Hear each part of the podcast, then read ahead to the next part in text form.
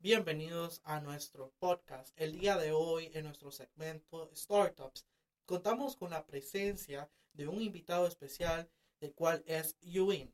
Yuin, les comento que es un startup con proyección social que está tomando auge, en este caso en la sociedad sanpedrana. Dicho, dicho em, em, emprendimiento está siendo realizado por estudiantes de la Universidad Tecnológica Centroamericana, UNITEC, de San Pedro Sula para lo cual yo doy la bienvenida en estos momentos a nuestros invitados, el cual tenemos a Andrea Mariani, quien es nuestra CEO, y asimismo tenemos a Mónica Silva, quien es nuestra Community Management. Mónica, ¿cómo te encuentras el día de hoy? Hola, Cristian, mucho gusto. Eh, primero que todo, te quiero dar las gracias por invitarnos y hacer un espacio eh, en tu podcast y explicar un poco más sobre nuestro emprendimiento social y que la gente se dé cuenta lo importante que es ese emprendimiento eh, para aquellas personas que lo necesitan. Eh, muchas gracias, la verdad. Totalmente de acuerdo con lo que comentas en este caso, Mónica. Y de hecho me gustaría abordar un poquito más respecto al mismo, a lo cual también eh, le cedo la palabra en este caso a Andrea Mariani para que nos aborde un poquito más al respecto. Sí, muchas gracias. Bueno, primero que todo, igual con, como Mónica, me siento muy emocionada de hablar de este emprendimiento que se llama UN. Para empezar a hablar de UN, eh, me gustaría mencionar lo que, mm, eh, primero, lo que significa el nombre. UN, lo que básicamente queremos decir es you, que significa usted, y in, que significa, bueno, básicamente queremos decir inclusión, porque UN lo que tratamos de lograr es incluir a personas, de, en este caso, en discapacidad, en una situación sociolaboral, ya que, bueno, se encuentran en una, eh, podemos decir, discriminación, podemos decir, eh, y queremos que, bueno, se incluya en la sociedad. Entonces queremos abordar con nuestro logotipo eh, que las personas se den cuenta que esto es lo, nuestro objetivo principal, principal que queremos hacer. Mónica, no sé si quieres agregar a esto. Eh, sí, básicamente no, nuestro objetivo general es desarrollar una plataforma digital con la finalidad de brindar una inclusión sociolaboral, como lo mencionó Andrea, a las personas con discapacidad eh, física. Eh, primero nos estamos centrando en San Pedro Sula, ya en un futuro nuestra visión es ampliarlo primero nacionalmente y, si Dios lo permite, ya internacionalmente. Pero ese es nuestro objetivo. Totalmente de acuerdo con lo que nos comentan en este caso ustedes. Y fíjate, Mónica, que específicamente estaba, pues, como obviamente sabemos que para traerlos al show tenemos que eh, concordar con ustedes para una ah, para la agenda, entre muchos factores, porque he escuchado que últimamente están un poco ocupados, pero en este caso, pues, Fíjate que me tomé el tiempo eh, para indagar un poco más con respecto al, tema. Y es algo que muchas veces no nos ponemos o visualizamos de una forma o perspectiva en este caso, porque me estaba, me estaba interrogando y tratando de buscar alguna respuesta. Si el día de mañana alguno de nosotros sufre de algún accidente, alguna enfermedad, y que probablemente te pueda llegar hasta que tener una, una discapacidad física, pierdes alguna de tus extremidades, ¿qué pasa después? ¿Qué pasa después? Muchas veces nos quedamos que si laboramos dentro de una empresa, pues trabajamos, pero tengo un accidente y la empresa ¿qué haría? Pues nada, te pueden ayudar económicamente durante un lapso de tiempo. Posteriormente, el despido, te dan tus remuneraciones y hasta ahí llegó. Entonces, me cautivó mucho esta idea que ustedes nos presentan a través de esta iniciativa social y que pues ojalá lleguen a tener mucho éxito a futuro, porque creo que es necesario visibilizar estos aspectos que realmente son de gran importancia dentro de la sociedad.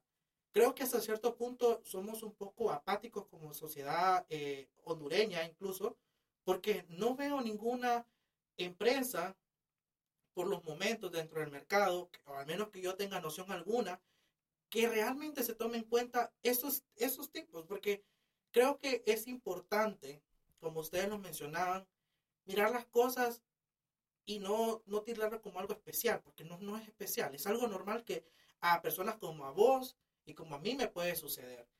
Entonces, creo que ese concepto muchas veces erróneo de especial eh, llega a ser hasta cierto punto peyorativo, porque realmente no es algo especial, es algo muy normal y común que tanto a, a cualquier persona le puede pasar.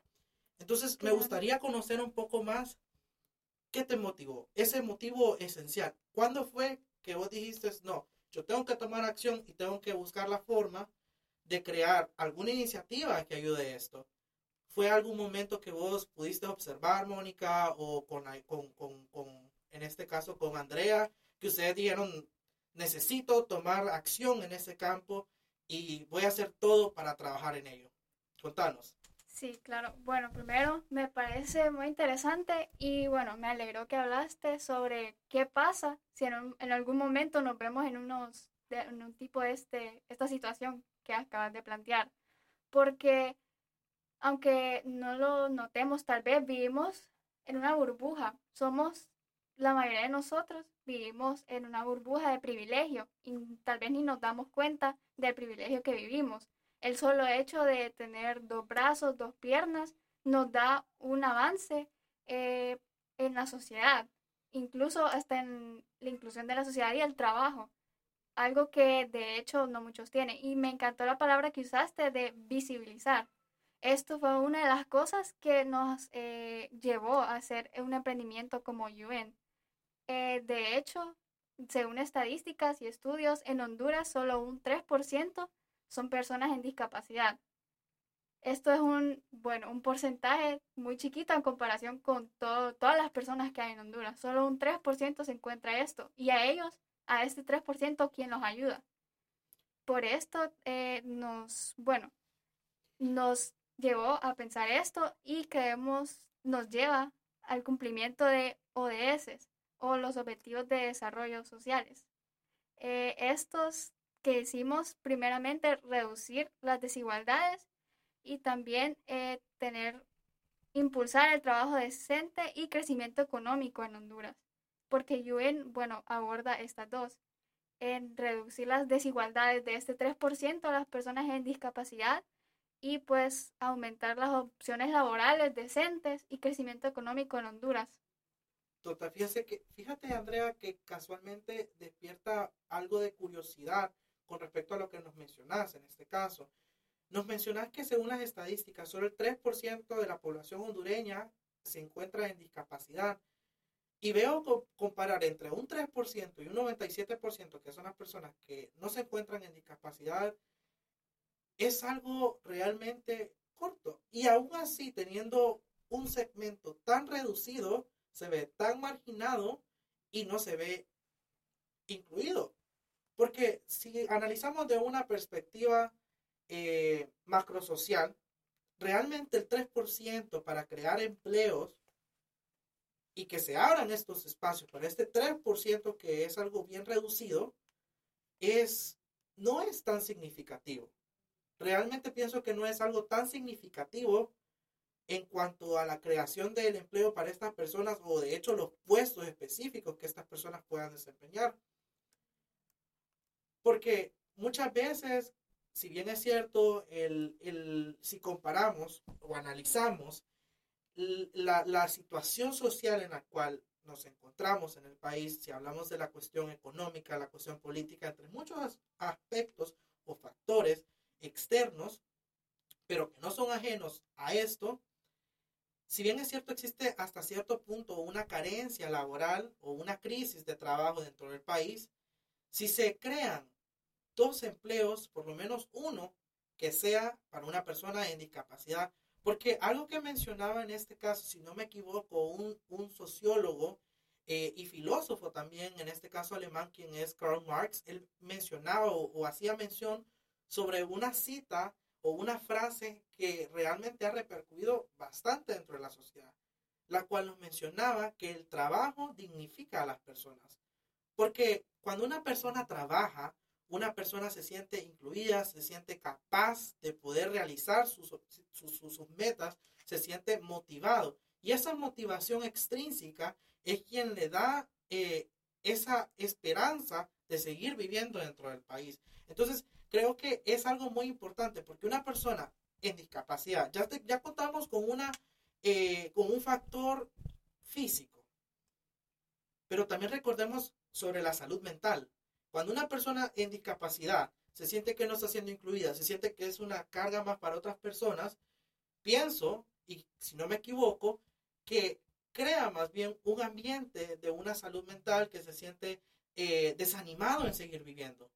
Lejos de sentirse motivado, que sobrevivió tal vez a un accidente, que pasó a través de una enfermedad eh, que pudo haber sido mortal y que pudo seguir viviendo, se siente sin ánimo de seguir viviendo. No, tal vez no tanto por la discapacidad física que presenten, sino por los factores externos que lo conllevan, tal vez en la convivencia social, en la convivencia laboral, entre otras cosas. Entonces me parece totalmente interesante que ustedes estén tocando eso y tratando de visibilizar eh, hacia los jóvenes, como ustedes como, como jóvenes, ¿verdad? Y también hacia las personas adultas, porque a veces crecemos muchas veces en nuestros ambientes familiares o ambientes, en este caso, eh, escolares, y no se nos enseña respecto a la inclusión. Entonces me gustaría saber un poco eh, al respecto. Ustedes pues han tenido la experiencia de conversar con alguna persona que se encuentra en esta situación para que eh, puedan abordar un poco más como qué se, o sea, cómo, cómo es visto desde la otra perspectiva me gustaría comentar, antes de contestarte esto, me gustaría comentar sobre el comentario que dijiste de ver este, esto sobre un punto de vista macro.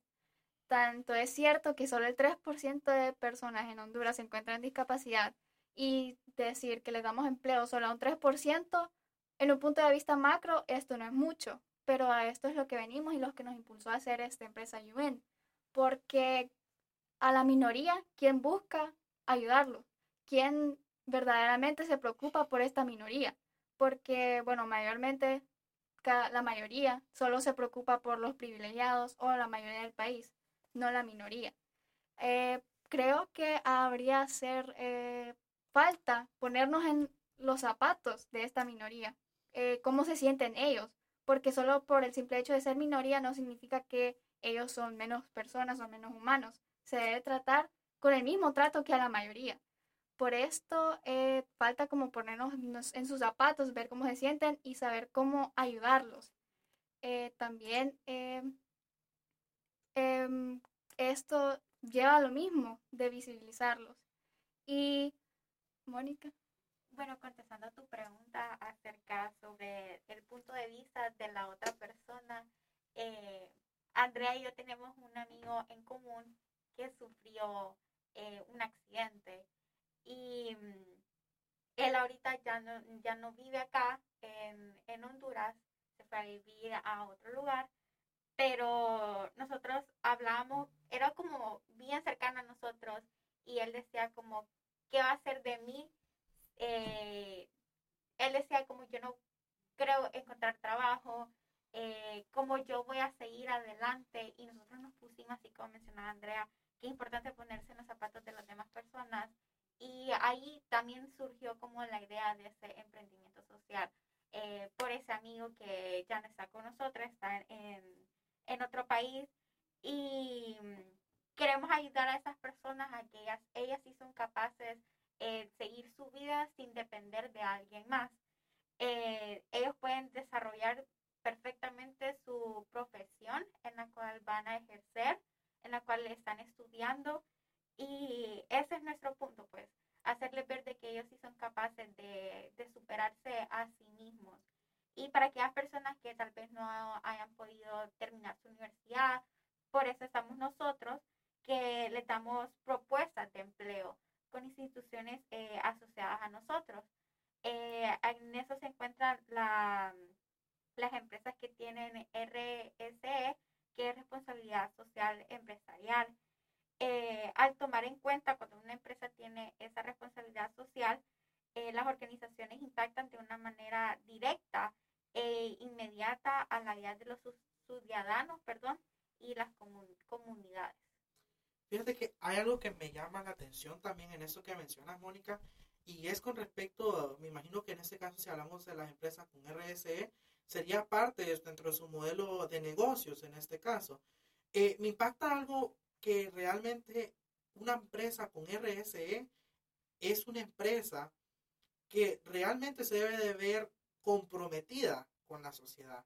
Porque cuando hablamos de responsabilidad social empresarial, contempla qué tan involucrado se encuentra esta organización con la sociedad en sí, con, con, los, con los stakeholders hasta cierto punto, porque probablemente yo forme parte de la sociedad, pero también sea un cliente directo o indirecto dentro de la empresa. Entonces, me parece algo de que muchas veces dentro de, y he observado que eh, en la sociedad hondureña existen, eh, son galardonadas empresas con premios por eh, cumplir distintos objetivos o apoyar distintas iniciativas sociales, pero creo que muchas veces solo se enfocan en financiar, en ayudar económicamente. Pero realmente estas empresas se ven involucradas, realmente crean impacto dentro de la sociedad con, con las donaciones, probablemente sí, pero creo que hasta cierto punto nunca he visto una empresa que realmente cree estos espacios para personas en discapacidad física y que se vean involucradas, se vean comprometidas con la sociedad, con el individuo mismo.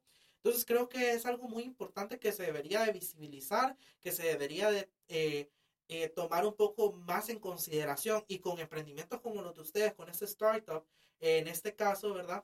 Eh, me, me, llena mucho de satisfacción, me llena mucho de alegría ver a jóvenes hondureñas como ustedes que realmente se preocupen por la sociedad, que realmente se encuentren comprometidos con el mismo.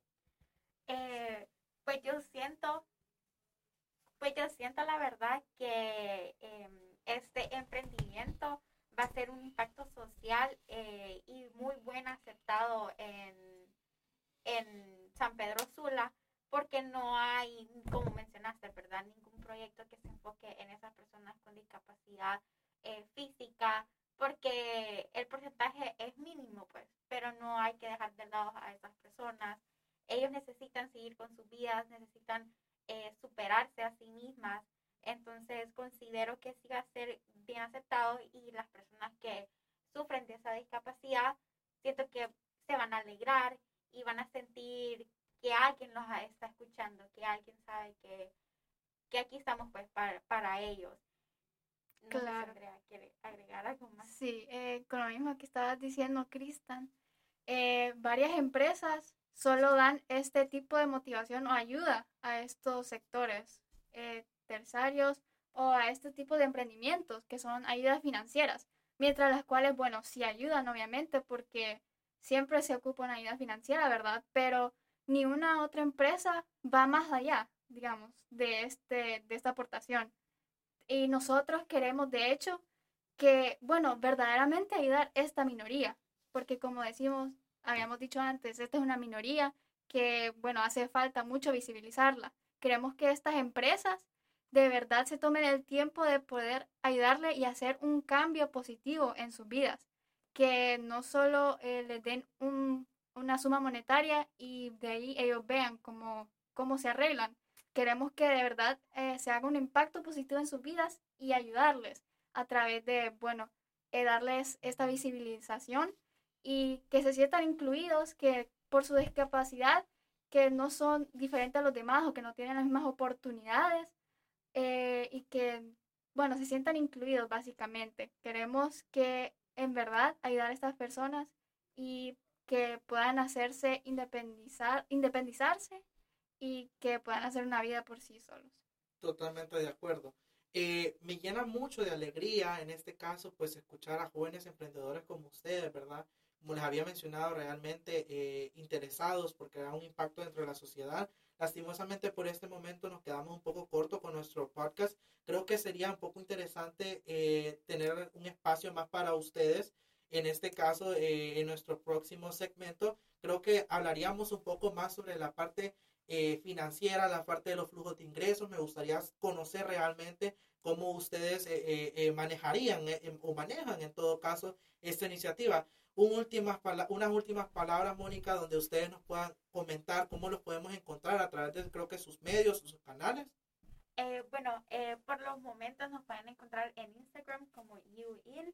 Esa es nuestra única plataforma porque estamos eh, todavía creando la website donde ahí se van a meter las personas que necesitan nuestro servicio y van a ver nuestras propuestas de empleo. Entonces ahorita solo los pueden contactar por YouIn y estamos abiertos a cualquier sugerencia del público. Y nuevamente te damos las gracias, Cristian, por invitarnos a tu podcast y esperamos de que este emprendimiento social sea de agrado y siga creciendo. Totalmente de acuerdo, ha sido un placer enorme tener a ustedes en este caso dentro del espacio de startups.